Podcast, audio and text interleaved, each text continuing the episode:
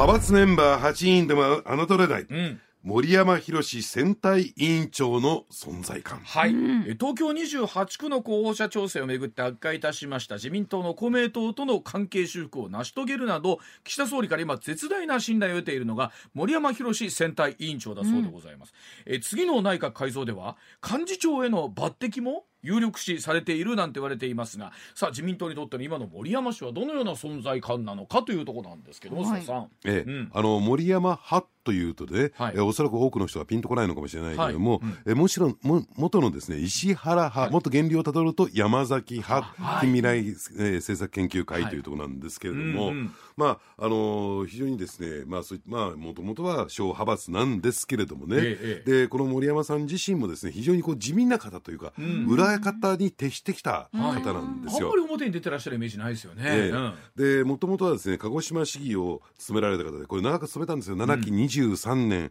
えー務めましてね、はでようやくですね自民党の、えー国会議員になったんですが、えー折しもですね、小泉政権下において郵政選挙ってありましたよね、でその時にですねえー郵政民営化に反対したために、えー自民党から公認を取れずにですね、えー無所属で、えー立候補して当選をした、はい。まああの後にですね。その山崎派に復帰をするということなんですけれども、うんうん。まあ、それぐらい苦労された方でで安倍政権下においては国会対策委員長、はい。国対国対委員長のイメージ強いですよね。ええ。うん。で国対って何をやるところなのかというと要するにその国会の会期内に、えー政府が提案した法案を、まあ、全て通すというのが最大の目的目標なんですね。うん。うんでそれをやるために野党と折り合っていかなきゃならない、ん。で野党に対しても顔を立てるメンツを立てる、えーね、何かお土産を持っていくみたいなことをやって、ん。野党との関係を良くしていく。だからあのね鼻っ柱の強い安住淳、はい。えー立憲民主党国対委員長が、はい。はい。森山さんだけは信用できる。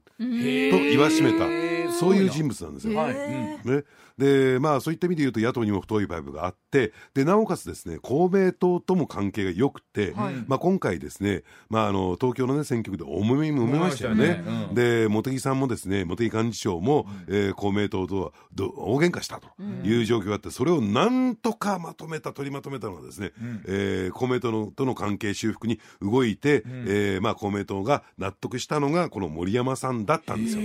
ここはもうじゃあ折り合いついたんですか？ついたんですちょっと東京だけは別格で、ねもう協力しませんということになったんですけども、それ以外のところでは、えー協力を得るということになった、で加えてですねこれもまた難しかったんですが10増10減、重曹するはい重曹すえこれについても例えば山口県下においてはですね、えーまあ、林さんがね、はい。えー、三君の、ね、い。支部長になるのか、えー吉田さんがなるのかっていうところで、まあ、林さんに、まあ、もちろん林さんなんだけども、吉田さんからも不満が出ないような形で収めた。収めました。えーあ収めた。ええ、そのあたりもですね、えーこの岸田さんの、えー覚えが非常にめでたいところになった。で加えて私はあやっぱりそうきたかと思ったのは、はい。あの木内稔さん。旧知皆さんはい。えー安倍元首相の側近中の側近と言われた無所属ですけどね、この方が森山派に、えー入会が近々最近決めたんですよ。そうなんですそれで8人になったんですよ。ははいはい。あそうですか。ええ、であの木内さんが行く、まあ、木内さんというとですねやっぱり中堅若方からすごく人気があるというかですね信頼が厚い人なんですよ。うんうんでですから積極財政を推進する議員連盟というのがあって、うん。これ103人所属議員がいるんですが、この顧問役で最高顧問は元安倍首相なんですが、顧問役になってるのが木内さんで、はい。安倍さんなきゃとはこの木内さんのおかげで103人まとめてきたっていう。えーあそういうね、ええー経緯があってですね、ん。まあ、その方が森山派に入ったっていうことで、まあこれかなりの、ね、パワーアップになっただろうな、で加えてですね、二階派とは兄弟関係になってるんですよ。はあでもともと森山にいたあの平沢勝栄さんって言いますよね。平沢勝栄さんはい。えーこの方がですね、石原さんが山崎派を継ぐにあたって、えーねえーその石原さんと平沢さんの関係ってあんまり良くないんですよ。うんうんもうやめるってなった時に、はい。山崎さんが二階さんに筋を通して二階派に入会をしてもらうと。で二階派もですねああいう中堅議員がいないもんですから事務総長についてもらうっていうことで、まあ非常にこう関係が良くて兄弟派閥と言われてるんですね。だから必ずしも8人だから、ねえー数が少ないというわけじゃない、いざいざとなったらですね二階派との連携というところになっていきますからね、うんうんうん。そういった中で言うとどうでしょうね、ん。なんか8人の派閥のトップってなんか山崎もなんか小物感小物だと思ってなかった？はい。でも今の話を聞くとなんか、まあ、オールスターじゃないですけどすごいなんかすごいメンバーが揃ってるんだなっていうのは。大物でしょ？はい。ピリリと小粒でもピリリと辛いという感じですよね、はい。で小粒でも全然辛くない、うんあの方とちょっと違うというね。もう多で分という。ことは例えば今回の,、はい。その例えば公明党との関係含めてだったりとか含めてですけど、森山さんの存在感っていうのはさらにさらにうん。党内で強くなってる感じですか。ら岸田さんの信頼感も絶大なものになった。うんそしてですね、え現幹事長の茂木さんに対に対する岸田さんの信頼感というのは、もうほぼほぼゼロに近い状況だった。え今そんな状況なんだって公明党との関係もぐしゃぐしゃにしちゃったし何にもままとめないしみたいなところもあったんでうん。だから、えーこのね、えーな秋の、えー党役員人事においては茂木幹事長から森山幹事長へスイッチされるんではないかとはいう。う観測が強く上がってると。ではそのあたりのお話は CM の後さらにお伺いしていきたいと思います。あの森山さんお話聞いてたらあの子供の時から実家が農家と新聞販売店やってらっしゃって、はい。子供の頃から毎日自転車で新聞配達なさってて、うん。中学ではったら定時制高校はい。ではかなり苦労人でいらっしゃって、でその後おっしゃるように市議務めて参議院からということなんですけど、え今78歳はい。もううん。まあベテランですもんね、もう大ベテランその年齢がポイントなんですよ、う。んつまり岸田さんから取ってみると変な野心を持ってない、ねこの後総理大臣になるぞっていうのはない。え。うん。変な野心を持ってるうん。小物会の表とは違うも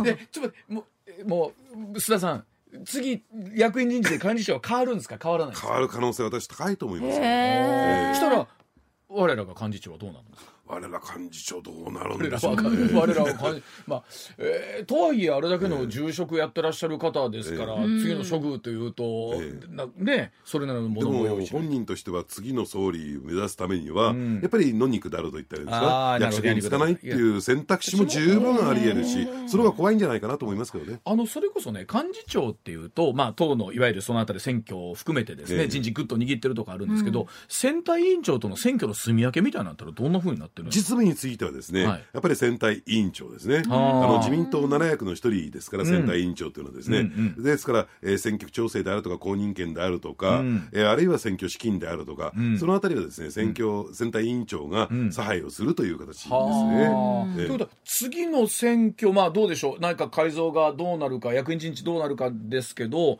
いずれにしても幹事長にしても選対委員長にしても選挙を担うことは間違いないわけですよね。ええ。うんですからこんなエピソードが伝わってきてるんですよ。うんうんえー実はあの岸田さんに対してね、んえーあの木原えー官房副長官の件で、森山さんが激怒してるぞと。ーあんなものを抱えていたら次の選挙戦えないじゃないかっていうんで、うんえー岸田さんに対して、えーまあ、怒ったという話が伝わってきている。はあでだからそれを受けて岸田さんは次の,、えーね、その内閣改造で木原さんどうするのか。あこれも大きなポイントになりますよね。ええうんだからあの森山さんの言うことを聞くのか聞かないのかっていうところも一つ党内ではですね、えー注目を集めているところではあるんですけどね。しかしこれはなんか方程式が複雑ですよね。あの岸田さん自体がその、えーニュースのあったように、はい。今支持率落ちてきてる、ん。党内の調整もしなきゃいけない、はい。うん。でも選挙になると当然有権者含めて、えー他党とどうい。うふうに向き合っていくのか決めなきゃなんない、ん。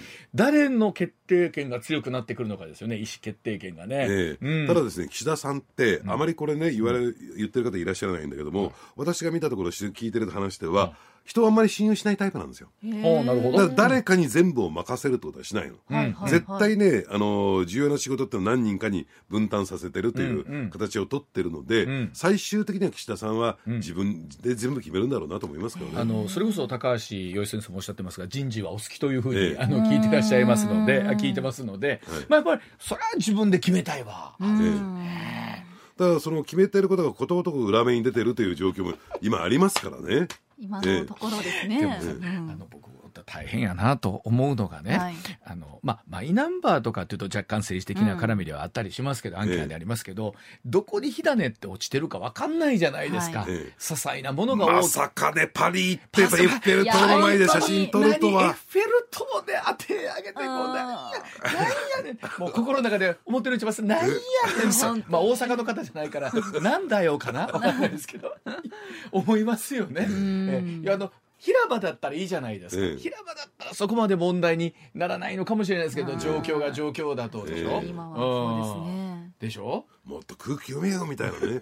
人間どこに落とし穴があるか分かんないですいやよ、ね、本当にそうですね。そうやででだから自分のだけじゃないですもんね、党内何がある？しかも今 SNS 時代でしょ？本当にね一個のことが出てくるとそこからまた広がっていくじゃないですか。だからさもうあのどどどこの会社とかともね一緒やと思うのよね、もうもういらんことすなと。本当に。いらんこと。にかくえ、えらえらんことすなですよね、選挙前はね。で30万枚30万円は自腹ですって言ったら何？往復ビジネスでそれいけるいけるわけないだろうみたいなね。うんうん本当にそうですよね。あのだからきっと党内では、はい。あの出てるんじゃない？あのい旅行に仮にプライベートの旅行で行ったとしても SNS には上げないようにとかっていう、あいや多分どこの会社もそうだと思いますけどこれ中学生高校生に言うことかみたいなのってあるんちゃいます、ええ。今会社含めて。そうね。え。えでやっぱりその自分たちがね、ん。あの生まれた時にはないものだかそうらそうそうそう。ついついね、うん。どういう影響があるか分からずに使ってしまうっていうのはありますよね。あるからね。で、まあ本人たちはよかれとよかれ思ってやってる。分かりますよ浮かれ調子で写真撮っちゃうっていうのは。でもそこってやっぱ SNS をちゃんと使える若者からして、うん。ちょっとそれは違うんじゃないって思われてしまうっていうのはマイナスそうですよやんな。え、それこそ、何でも行ったらあげたくなるっていうのは当然山崎さん気持ちまあ、としては。気持ちはわかるんですけど、うん。そこは仕事だからっていうのそれこそなんか鍵のついたもう34人しかいないようなところあなるほど。だ鍵のついた。鍵のついた。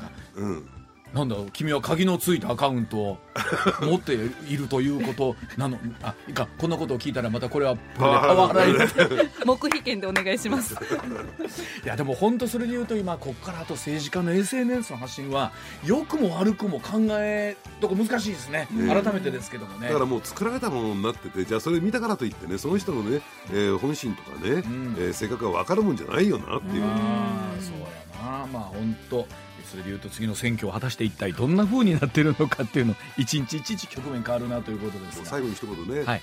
頑張れ茂木幹事長って応援してますから。応援してますから。ね